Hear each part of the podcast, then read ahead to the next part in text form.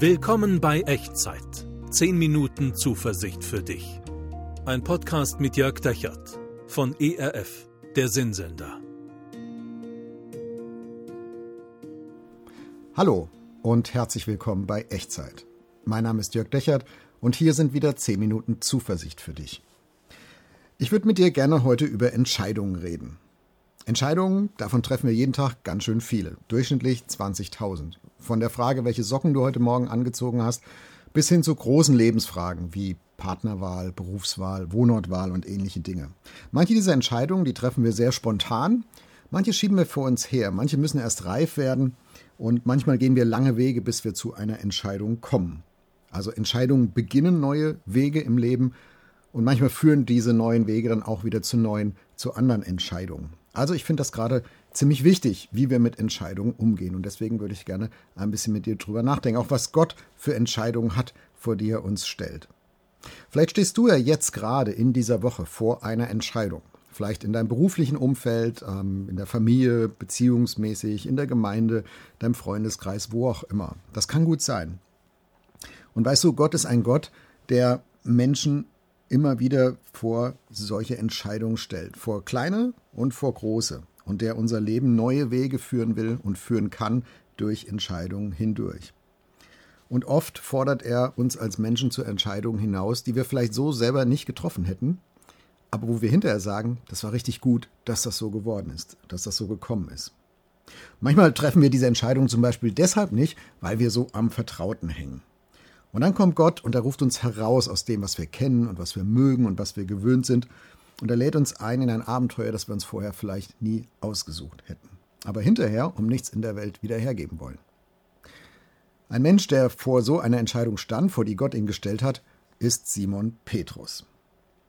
Und wir lesen von ihm im Markus-Evangelium zum Beispiel im ersten Kapitel.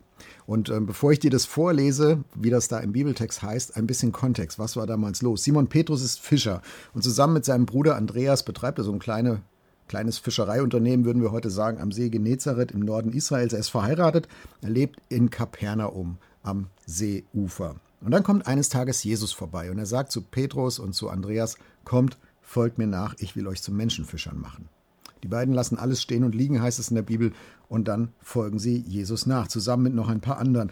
Und dann gehen sie zusammen mit Jesus in die Synagoge und sie erleben, wie er da predigt und sie, sie spüren, da ist ein, eine Wucht dahinter, da ist ein Wert, eine Substanz in seinen Worten. Das ist so, als würde Gott selbst zu ihnen sprechen.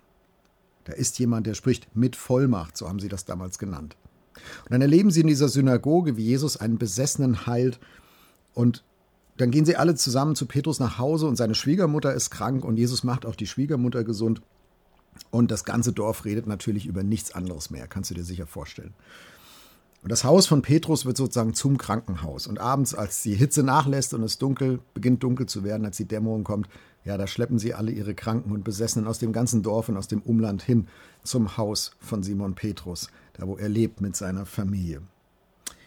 Und Jesus heilt. Jesus heilt viele, heißt es da, die von mancherlei Beschwerden betroffen sind, Kranke, Besessene und so weiter. Also es geht voll ab. Und ich lese dir das mal vor, wie das hier im Markus Evangelium im ersten Kapitel heißt. Am Abend aber, da die Sonne untergegangen war, brachten sie zu ihm, also zu Jesus, alle Kranken und Besessenen.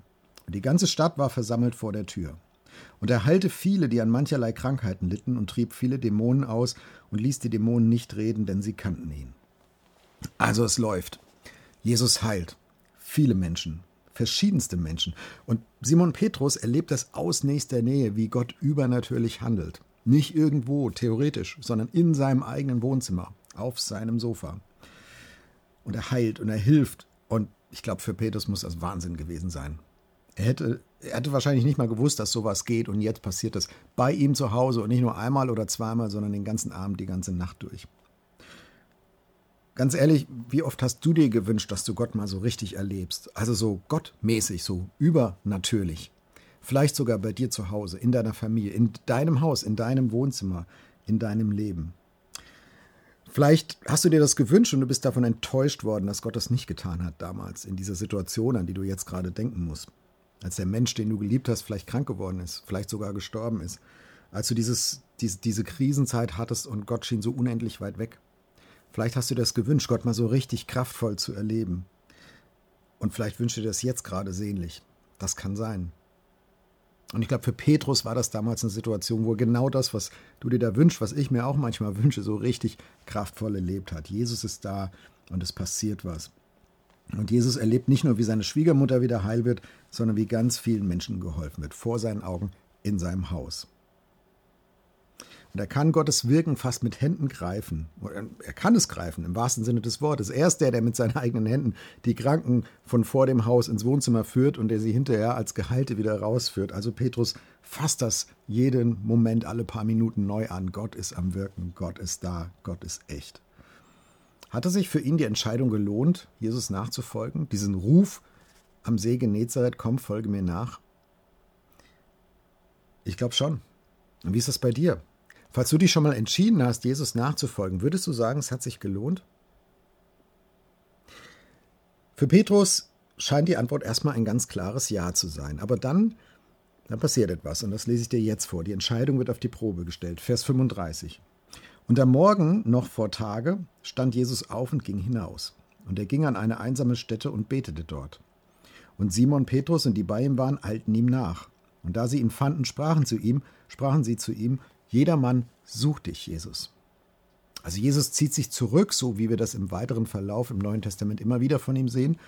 Er zieht sich zurück, weil er nicht an einer Heilungsshow interessiert ist, sondern weil er an der Verbindung zu seinem Vater im Himmel interessiert ist. Also er sucht das Gebet, er lebt aus dieser inneren, vitalen Verbindung zu Gott im Himmel heraus, in der unsichtbaren Welt. Und da, wo Jesus übernatürlich handelt, da ist es für ihn nicht so was wie ein öffentlich sichtbarer Zaubertrick, sondern da handelt er aus dieser inneren Verbindung zum Vater im Himmel heraus. Und deswegen braucht das Jesus immer wieder, sucht das immer wieder, nimmt sich das immer wieder, diese Zeiten des Rückzugs.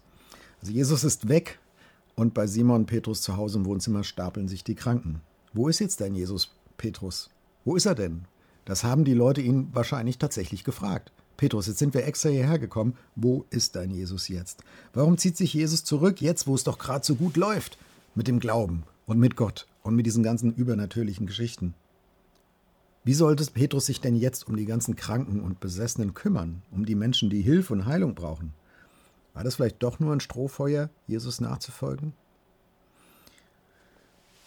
Vielleicht hast du das auch mal genauso erlebt. Du hast dich entschieden, Jesus nachzufolgen, dann sind wunderbare Dinge passiert und dann irgendwann kam die Wüstenzeit, die Krisenzeit. Jesus schien auf einmal unendlich weit weg zu sein.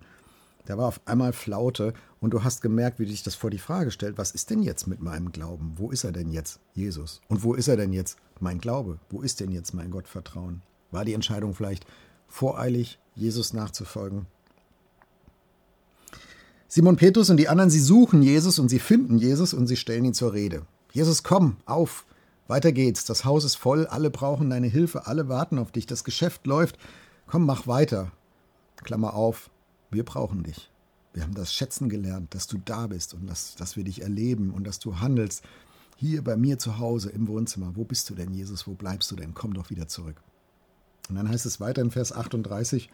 Und Jesus sprach zu ihnen: Lasst uns anderswohin gehen, in die nächsten Orte, dass ich auch dort predige, denn dazu bin ich gekommen. Also Jesus sagt dem Petrus: Petrus, weißt du, das, was du da kennst, das ist nur die Spitze des Eisbergs. Das, was du von zu Hause kennst, aus deinem Wohnzimmer, auf deinem Sofa, das ist nur die Spitze des Eisbergs. Das ist nur ein kleines bisschen von dem, warum ich in diese Welt gekommen bin. Ich bin nicht gekommen, um dein Haus und dich mit Begeisterung zu füllen. Ich bin gekommen, damit möglichst viele Menschen, auch an ganz vielen anderen Orten, von der guten Nachricht hören. Dass Gott wirklich da ist, dass Gott ihnen nah ist, dass Gott für sie ist, dass Gott sich ihnen zuwendet. Nicht nur die in deinem Haus, nicht nur die in deinem Dorf, nein, auch außerhalb. Weißt du, und damit, glaube ich, stellt Jesus den Petrus und auch all die anderen vor eine neue Entscheidung, eine zweite Entscheidung. Folgst du mir aus dem heraus, was dir vertraut ist? Hinaus in eine Welt, die anders ist als das, was du kennst? Hinein in ein Abenteuer, was du vielleicht nicht so ganz kontrollieren kannst, was dir unbekannt ist? Folgst du mir aus der Situation heraus und hinaus, in der du Gott das erste Mal erlebt hast, in, äh, in neue Situationen, wo du Gott vielleicht neu und anders und vielleicht auch ein bisschen fremd erlebst? Lässt du dich ein auf ein Abenteuer, das größer und unbekannter und waghalsiger sein kann als alles, was du bisher erfahren hast? Ich glaube, das ist die Entscheidung, für die Jesus den Petrus hier stellt. Und es kann gut sein, dass Gott dich und mich auch immer wieder vor solche Entscheidungen stellt. Vielleicht hast du gerade so das Empfinden, Gott stellt mich vor die Entscheidung, folgst du mir auch zu einem neuen Wohnort oder einen neuen Job, in einen neuen Beruf, in eine neue Beziehung, in ein neues Lebensthema hinein, in eine neue Lebensphase hinein. Folgst du mir auch hinein, vielleicht in eine neue Art, Gott zu erfahren, zu erleben, über ihn zu denken, Fragen über ihn zu stellen? Es kann auch sein, dass du vielleicht jetzt beim Zuhören, Zugucken von dieser Echtzeitfolge merkst, da habe ich eigentlich noch nie drüber nachgedacht, aber ich empfinde jetzt, Gott stellt mich zum ersten Mal vor die Entscheidung, könnte es eigentlich sein, dass es mich wirklich gibt? Und würdest du dich auf mich einlassen und das rausfinden wollen? Ich glaube, Jesus lädt dich ein, ihm zu folgen. Einmal und immer wieder. So wie er das bei mir und bei vielen anderen Menschen auch tut.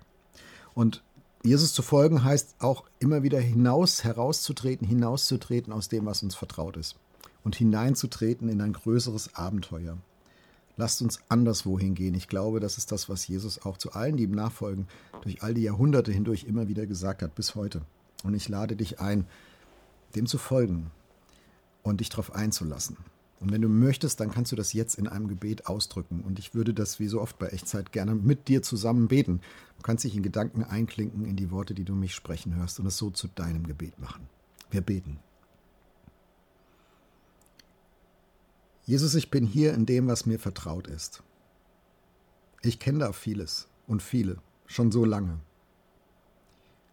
Aber ich empfinde, dass du mich da herausrufst in etwas Neues, etwas, was ich noch nicht kenne, etwas, was mir im Moment noch fremd erscheint, was ich mir noch gar nicht richtig vorstellen kann. Und ganz ehrlich, ich habe Angst, das Vertraute hinter mir zu lassen. Aber ich möchte in diesem Gebet sagen, ich will dir folgen. Ich möchte diese Entscheidung treffen, an dir dran zu bleiben, dir zu folgen, auch wenn das heißt, anderswohin zu gehen, in eine andere Lebensphase, eine andere Situation, vielleicht an einen anderen Ort, was auch immer das für mich heißen mag. Ich bitte dich, dass du mir Mut gibst, den nächsten Schritt mit dir zu gehen, hinter dir her. Danke, Jesus. Amen. Was ist dein Anderswohin? Was ist dein Zuhause, wo du, wo du Gott vielleicht gerade sehr intensiv erlebt hast und jetzt den Eindruck hast, oh, da kommt jetzt ein nächster Schritt, da kommt jetzt was Neues. Wenn du magst, schreib mir gerne unten in die Kommentare oder per E-Mail an echtzeit.erf.de. Und ich würde dir das gerne als Ermutigung mitgeben aus der heutigen Echtzeitfolge. Jesus lädt dich ein zu einer Entscheidung, ihm zu folgen, auch wenn das bedeutet, etwas Vertrautes hinter dir zu lassen. Aber wenn du dich darauf einlässt, könnte es das Abenteuer deines Lebens werden. Einmal und immer wieder. Und Gott möge dich dabei segnen. Der Herr segne dich und behüte dich.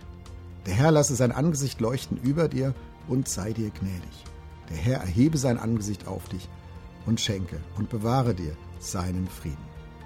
Amen. Das war Echtzeit. Zehn Minuten Zuversicht für dich. Ein Podcast mit Jörg Dechert von ERF, der Sinnsender.